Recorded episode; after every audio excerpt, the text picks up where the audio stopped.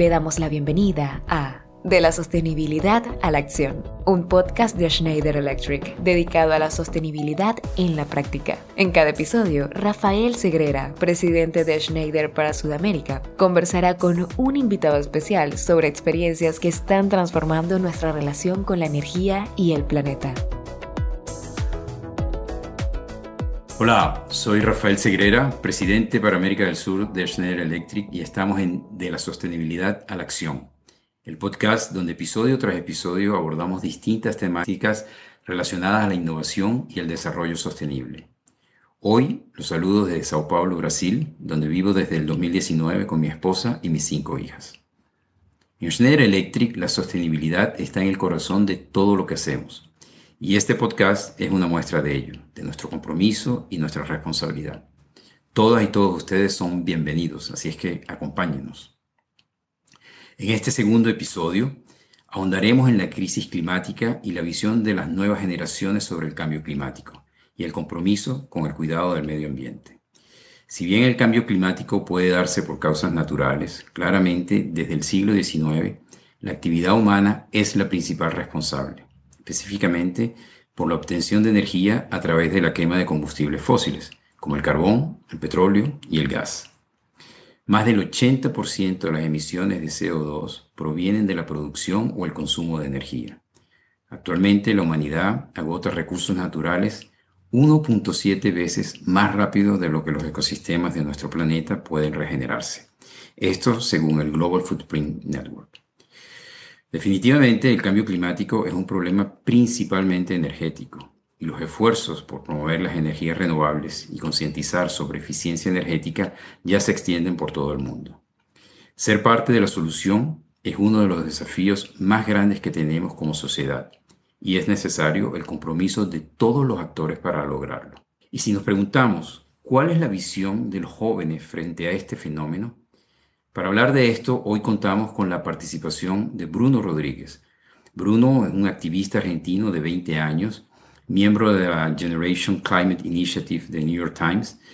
Bruno también participó en la COP26 junto al Movimiento de Jóvenes por el Clima Argentina, en representación del movimiento que lidera Greta Thunberg y de la cual él es cofundador.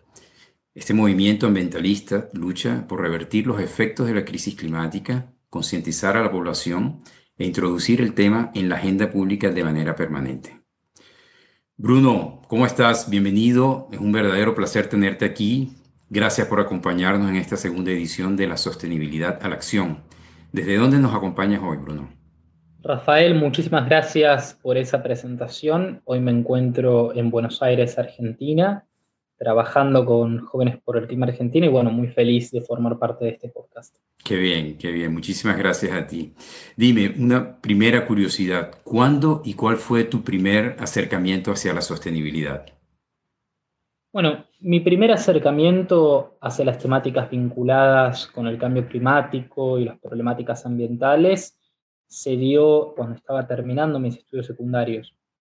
Yo eh, desde siempre participé en actividades extracurriculares, principalmente en modelos de Naciones Unidas, en los que tenía que simular la representación diplomática de un Estado, miembro de Naciones Unidas, y muchas veces los debates que se generaban en esas instancias tenían un anclaje muy fuerte con la cuestión del cambio climático en la agenda de la política internacional. Entonces, entendiendo que el cambio climático en ese sentido no solamente se postula como un problema eh, del cual se ocupa la ciencia en todo el mundo, sino también un problema económico, un problema social, fue que finalmente decidí involucrarme de manera activa. Qué bien. ¿Y cómo surgió el movimiento Jóvenes por el Clima Argentina? Porque tú eres cofundador de eso. ¿Cómo, cómo surgió esa idea? Jóvenes por el Clima Argentina surge como una respuesta directa al fenómeno mundial de las manifestaciones masivamente impulsadas por todos los jóvenes. Vimos en la imagen de Greta Thunberg que decididamente había una motivación en alza por parte de nuestra generación en cuanto a las temáticas vinculadas con el cambio climático, y esto sucedía principalmente en Europa y en el norte global. Entonces, como argentinos y latinoamericanos, nos sentimos en la obligación de construir una expresión que replique el mismo espíritu que se estaba desarrollando en otras latitudes, pero localmente. Y Jóvenes por el Clima hoy es el capítulo argentino del movimiento internacional Viernes por el Futuro o Fridays for Future, como se llama en inglés. Muy bien. Eh, y, Bruno, ¿cuál es tu visión acerca de la situación actual en Argentina y, la región en general latinoamericana respecto a la sostenibilidad y el cambio climático? ¿Cuáles, cuáles piensas que son los, los próximos pasos que debemos seguir? Bueno, el contexto eh, local en Argentina respecto a la agenda de cambio climático no lo podemos desligar de la situación que atraviesa todo el mundo. Actualmente los impactos de la crisis climática y ecológica afectan de sobremanera a los países que se encuentran en la semiperiferia económica como lo es Argentina y muchísimas otras naciones latinoamericanas. Y lo que también vemos que tiene que llamar muchísimo nuestra, nuestra atención es que el cambio climático afecta sobre todo a las personas que se encuentran en una situación de extrema vulnerabilidad social. Es evidente que la crisis climática y ecológica en países sudamericanos, en economías semiperiféricas, exacerba eh, las terribles consecuencias que tiene la desigualdad social, los impactos eh, de los grandes desastres ambientales que sufre la región, profundiza eh, las brechas económicas y ensancha en ese sentido los niveles de pobreza estructural. Por lo tanto, cuando hablamos del cambio climático en Argentina o en cualquier país de América Latina, tenemos que hablar de un problema fundamentalmente social. Esto también lo indica, por ejemplo, el panel intergubernamental de expertos sobre cambio climático, que es el organismo científico más importante de Naciones Unidas con respecto a la temática, cuando habla sobre cómo toda medida de adaptación al, al cambio climático, es decir, generación de resiliencia ambiental, de condiciones que puedan hacer que las poblaciones soporten los efectos que ya están sucediendo del cambio climático, en definitiva, constituyen medidas que a su vez, de manera simultánea, afectan positivamente la cuestión vinculada con la pobreza y las desigualdades sociales. Por lo tanto, hay un anclaje marcado por la ciencia entre estos dos aspectos, entre la esfera de los impactos climáticos ambientales y la esfera de la situación de vulnerabilidad social que atraviesan nuestras poblaciones. Pero también podemos hablar del contexto que se desata a nivel mundial, por ejemplo. Eh, lamentablemente, si vemos cuáles son las tendencias actuales en cuanto a la demanda de petróleo y de gas, que son fundamentalmente las energías que la humanidad necesita abandonar progresivamente para migrar a la explotación de energías que no se sostengan sobre la emisión de gases de efecto invernadero, principalmente carbono, vemos que hay un aumento de la demanda de petróleo, hay un aumento de la demanda de gas y las tendencias de descarbonización no están siendo progresivas, sino todo lo contrario, regresivas. Por lo tanto, me parece que acá la juventud de América Latina, las juventudes de los países del sur global, tienen un rol sumamente importante en elevar la conciencia de sus ciudadanías para que los responsables políticos y económicos, nuestros servidores públicos, también reflejen esa toma de conciencia en sus decisiones cuando eh, construyen política climática. Muy interesante, Bruno. No hay, no hay duda que eh, la velocidad en la implementación de, de esas eh, políticas de descarbonización necesita definitivamente una aceleración. Ahora, debes estar muy orgulloso, fuiste seleccionado por la ONU entre 7.000 postulaciones de jóvenes activistas del mundo entero para participar y ser embajador argentino en la cumbre climática de la juventud. ¿Cómo viviste esa experiencia? Muy bien, la experiencia del primer Summit de la Juventud organizado por Naciones Unidas en el año 2019 en la sede de la ONU, que es en Nueva York, fue realmente un punto de inflexión, no solamente desde una experiencia personal, sino también para el movimiento juvenil a nivel global. Nos congregamos miles de jóvenes activistas de distintas latitudes en un mismo espacio, no solamente para conocer cuáles eran nuestras trayectorias al interior del movimiento socioambiental, sino también para pensar soluciones en conjunto para cada problemática que se expresa localmente en nuestros territorios. Y a su vez tuvimos eh, espacios de incidencia política en términos institucionales, conociendo a las altas autoridades de las Naciones Unidas responsables de la agenda climática global, como también a distintos funcionarios de distintos países eh, en un mismo lugar. Y a partir de ese intercambio me parece que se generó un crecimiento muy fuerte por parte del movimiento. Simultáneamente al evento del Summit de la Juventud, se desplegó en Nueva York una movilización que congregó a 250.000 personas marchando este, desde Battery Park hasta eh, el Central Park. Y realmente en ese sentido me parece que hubo una toma de conciencia muy fuerte. También me parece que los espacios que otorga Naciones Unidas para que las juventudes se expresen sobre las problemáticas de cambio climático dan cuenta de que esta generación viene a empujar una agenda que no puede de ninguna manera volver a callarse. Durante mucho tiempo eh, tratamos con pasividad a las cuestiones ambientales porque no tenemos en cuenta que el componente generacional, es decir, el hecho de que actualmente las juventudes vean que su futuro, su porvenir está siendo hipotecado, el hecho de que ese componente haya quedado fuera de la discusión por mucho tiempo, es un síntoma negativo, pero que ahora tenga este nivel de protagonismo me parece que marca que las cosas cambiaron y para bien. Estoy totalmente convencido de ello. Oye, ¿y qué, qué mensajes, qué pueden, a tu modo de ver, qué pueden hacer los jóvenes para, para informarse y comenzar su camino eh, en el cuidado del medio ambiente y de, y de la biodiversidad en general?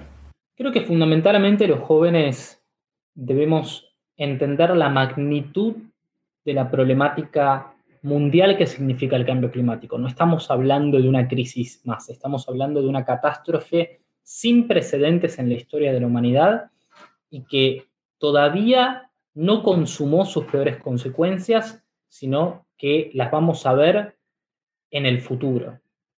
Y muchas veces, esto lo decía en una charla TED, nos colocan a los jóvenes como los agentes de cambio del mañana y no como agentes que pueden propiciar esas transformaciones en el presente.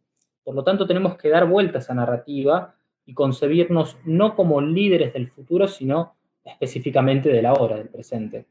Entonces, me parece que los jóvenes, fundamentalmente, lo que tenemos que hacer es, antes de adoptar acciones individuales, por ejemplo, que aporten su grano de arena a la transformación cultural que requiere el cambio climático, abandonar la cultura del descarte, incorporar patrones de consumo ambientalmente sostenibles, lo primero que tenemos que hacer es informarnos, es estudiar y es ir al fondo de la crisis, entender su interseccionalidad, entender su magnitud, para eventualmente involucrarnos en la construcción de proyectos colectivos, como lo son las organizaciones ambientales y todas estas expresiones que hoy en día están obteniendo un nivel de protagonismo muy fuerte. Excelente, realmente.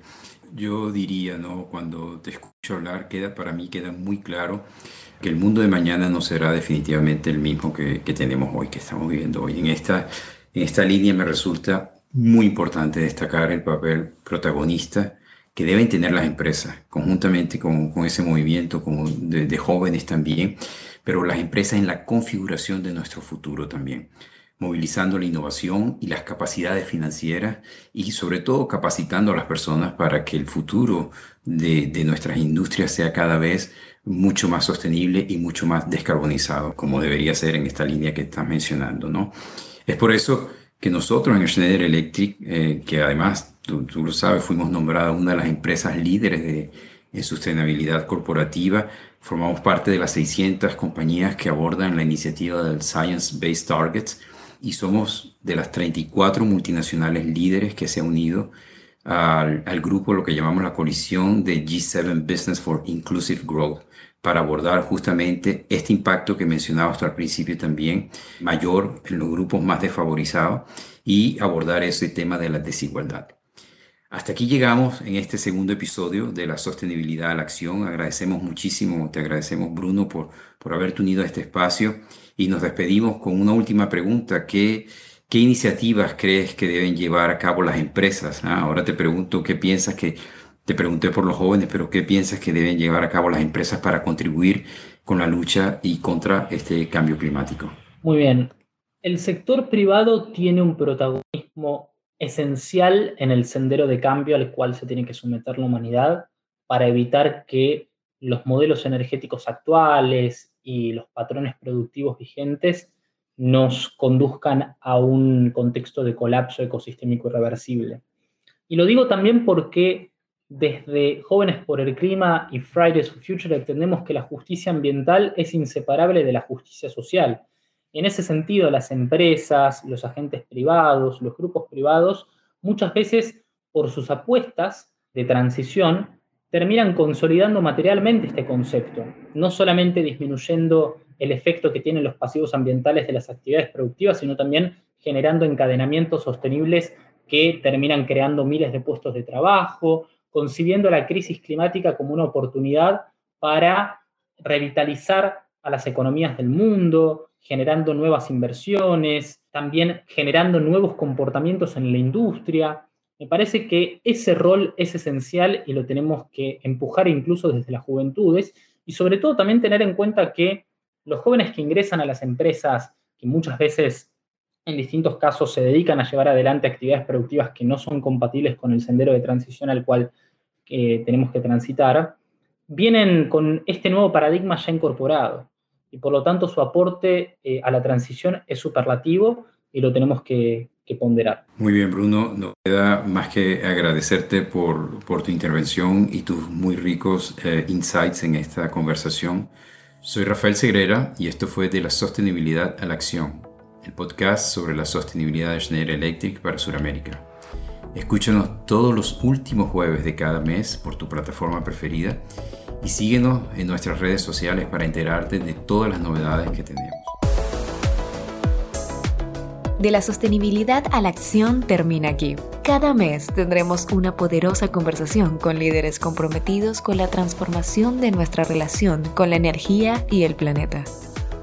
Si le ha gustado este episodio, no olvide compartirlo con su red, darnos una calificación y suscribirse al podcast en su plataforma preferida para no perderse ningún episodio. Nos encontrará en iTunes, Spotify, Apple Podcasts y Google Podcasts. Recuerde que puede visitar nuestro blog blogespanol.se.com y nuestro portal web corporativo se.com para descubrir más contenidos de la región.